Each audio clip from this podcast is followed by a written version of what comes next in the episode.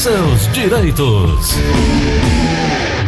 Vamos conversar com o doutor Edvaldo Lima, assunto trabalhista. Doutor Edvaldo, muito bom dia. Oi, Gleudson. Opa, agora estou lhe ouvindo. Tá tudo bem? Pronto.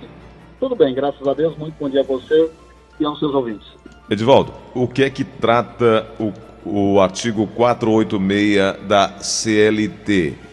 É o, ele preceitua exatamente o que? É no caso de paralisação temporária ou definitiva do trabalho, é isso?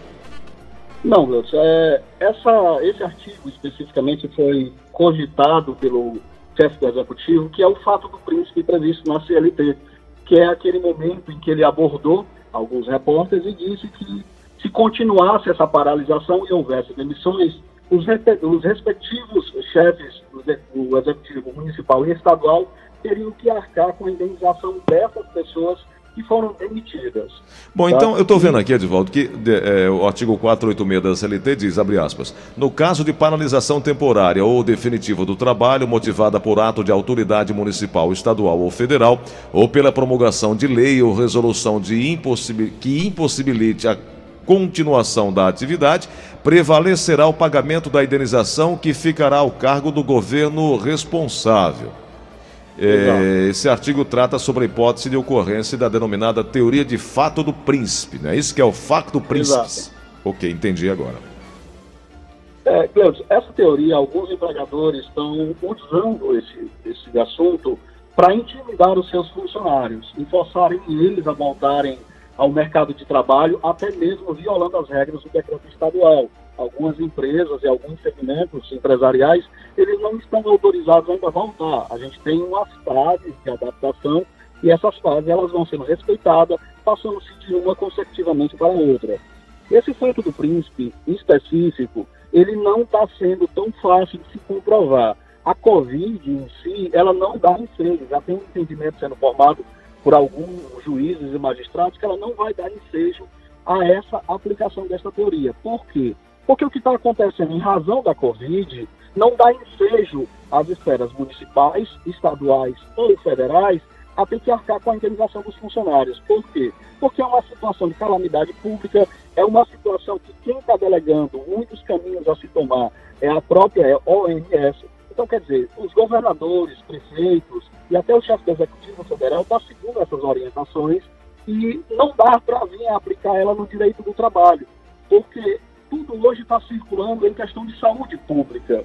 Então, para aqueles funcionários que estão ouvindo seus empregadores dizer, olha, eu vou te demitir e você vai ter que procurar os governadores para te indenizar, não tem quase, quase certeza que não vai ser capaz de se aplicar essa teoria. Vai ser muito difícil, eu acho que dentro da esfera trabalhista, se a gente houver 5% de magistrados aplicando essa teoria, vai ser muito, e com possível reversão nos tribunais superiores do trabalho.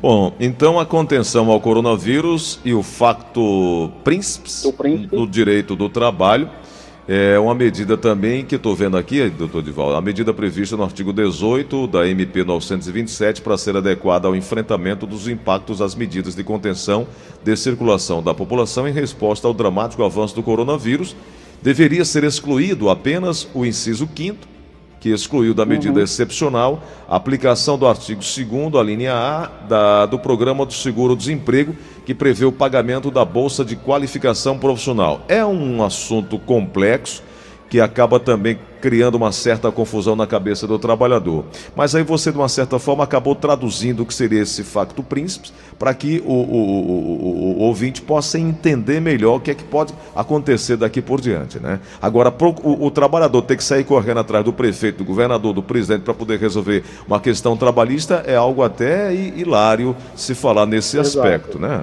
doutor? É, você querer a é, jogar essa responsabilidade para a administração pública, independentemente da esfera que seja, é incoerente nesse momento, até mesmo que essas verbas também, ela vai, a CLT traz só a possibilidade de se trabalhar o próprio FGTS. As outras verbas rescisórias, como saldo de salário, décimo terceiro, férias proporcionais, isso ainda fica a cargo do empregador. Né? Então, quer dizer, está se fazendo muita cogitação como uma forma de amedrontar o trabalhador. E o trabalhador, nesse momento, tudo que ele quer é seu vínculo de emprego e manter o sustento da sua família. É, doutor Dival, é, um ouvinte nosso, nós já podemos entrar aqui nas perguntas ou você quer concluir? Pode, Posso entrar? Ok. Um ouvinte nosso com final de telefone 8139 diz que a esposa ganhou neném quer saber sobre esse afastamento que ele tem direito. Seria de quantos dias? 10, 15 dias? É, e como ele pode requerer esse afastamento? A esposa ganhou o bebê e ele quer ter é, é, essa licença. Como é que faz isso, hein, doutor? Olha, Gleide, nessa situação, ele tem direito ao afastamento legal, que seria de cinco dias previsto pela CLT, mas tem aquele programa é, Governo Legal, que a empresa faz uma participação junto com os órgãos do governo, que pode estender é, é, essa licença por 15 dias e ele dá toda a assistência à sua esposa e ao seu filho nesse primeiro momento. Entendi. Ele vai até o seu empregador, solicita junto ao departamento pessoal, informa o nascimento do seu filho e tem direito a esses dias de descanso, que entre aspas não é descanso, né? É um momento de você estar junto ali da sua família e dar todo o apoio à sua esposa que passou por um momento de parto e vai se recuperando das forças ali que foram investidas no nascimento desse filho. É isso. Bom, Vamos uma pergunta chegando aqui no telefone da Verdinha. Alô, quem fala? É Paulo. Meu amigo Paulo, bem-vindo. Qual é a pergunta? Não, é, eu sou aposentado por invalidez, trabalhava é, no sistema CLT, né? Uhum. Carteira assinada. E me aposentei por invalidez já está com cinco anos. Completei agora em mais cinco anos aposentado. Eu lhe pergunto, a empresa ainda tem que dar baixa, ela não deu baixa na minha carteira. E existe a possibilidade ainda de eu retornar ao trabalho, ou esses cinco anos é ininterrupto, né, consecutivo. Já foi finalizada a minha aposentadoria definitiva? Doutor Divaldo, é, pelo que eu entendo, ao, ao iniciar o processo de aposentadoria, é para ter se encerrado essa questão trabalhista, ou não? É, Cleiton, no primeiro momento, quando ele fez o afastamento. Deixa eu pedir para o ouvinte. É, Nelson, tira aí o, o, áudio do ouvinte, porque o ouvinte está no ar junto com o, o Edivaldo aí, confunde aí a ligação. Vamos tentar agora. Pode falar, doutor. Afastado da empresa de ocorrência de saúde, né, motivos de doença, ele não vai direto para a aposentadoria por invalidez. Ele vai receber um auxílio doença e a própria Previdência vai ficar fazendo as suas revisões e prorrogar esse benefício ou não, ordenando ele que volte ao trabalho. Com um determinado tempo, um período de dois anos, aí vai se converter, não havendo mais possibilidade desse empregado voltar às suas funções em aposentadoria por invalidez. Ele sendo aposentado por invalidez, ele não volta mais à sua profissão. Ele pode até exercer uma outra profissão em paralelo, mas desde quando não comprometa a sua saúde, porque senão ele estará apto a voltar ao mercado de trabalho. Quer dizer, pode exercer aí uma função em casa, é um trabalho doméstico, tem razão de toda essa situação. Se o vínculo dele, pelo que eu vi, empregatício ainda está aberto junto à empresa, ele tem que procurar a empresa e dar baixa nesse, né, nesse vínculo. Ele, a sua CTPS, a sua carteira de trabalho tem que ser dado baixa. E ele receberá as verbas que ainda faz por direito, de saúde de salário.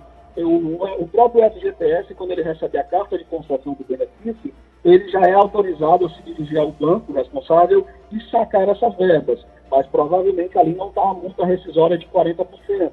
Então ele tem sim que se dirigir à empresa, desfazer esse vínculo trabalhista e receber o que é seu ainda por direito. Lembrando que nessa suspensão que ele teve aí de cinco anos, as verbas não são contabilizadas. Vai se contar daquele momento que ele se afastou para trás.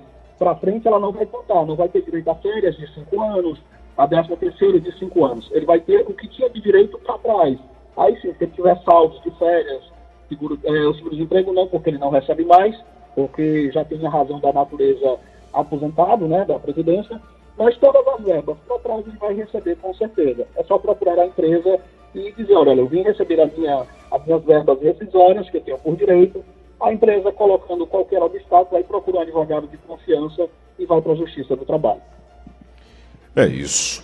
Bom, o doutor Divaldo, algo mais para acrescentarmos aqui e finalizar a sua participação hoje? Olha, Gleison, um, um ouvinte seu me ligou esses dias ah. é, me fazendo a seguinte pergunta. Doutor, é, a empresa não está ainda autorizada a retomar as suas atividades hum. e o meu empregador está me obrigando a voltar. Eu sou obrigado a voltar neste momento e se eu não voltar, ele pode me demitir? Lembrando um detalhe, o empregador ele tem um poder chamado poder diretivo. A qualquer momento, esse teu empregador ele pode encerrar o teu contrato de trabalho sem nenhum problema. Mas em decorrência dessa situação, se a empresa ainda não está naquele escalonado das fases do governo estadual de retomar as suas atividades, a empresa ela não pode retomar as suas atividades. Ela vai ter que respeitar a ordem e, por consequência, voltar na sua vez em que o governo abrir as portas para você, empresário. Se você está usando esse argumento para demitir o teu funcionário, você vai fazer uma demissão arbitrária. E o funcionário tem todo o direito de a Justiça do Trabalho pleitear as suas verbas e também um possível dano moral em razão dessa situação que o seu empregador violou as regras do governo estadual. Já que ele não é obrigado a voltar, até mesmo porque a empresa não está autorizada a voltar, mas ele pode sim ser desligado desde quando o seu empregador é, pode pôr as suas verbas rescisórias sem nenhum problema. É isso. Doutor Divaldo, por gentileza, deixa seu contato aí para quem precisar pegar as informações iniciais, o que precisa de orientação para esse início, por favor. Ok, Gleudson, eu me encontro no 085 98891 7007. Aquele que se sentir à vontade de me ligar, estou aqui. Quem não se sentir à vontade, pode procurar o seu advogado de confiança e assim valorizar os seus direitos trabalhistas. É isso, doutor Divaldo, muito obrigado, viu? Um grande abraço para você.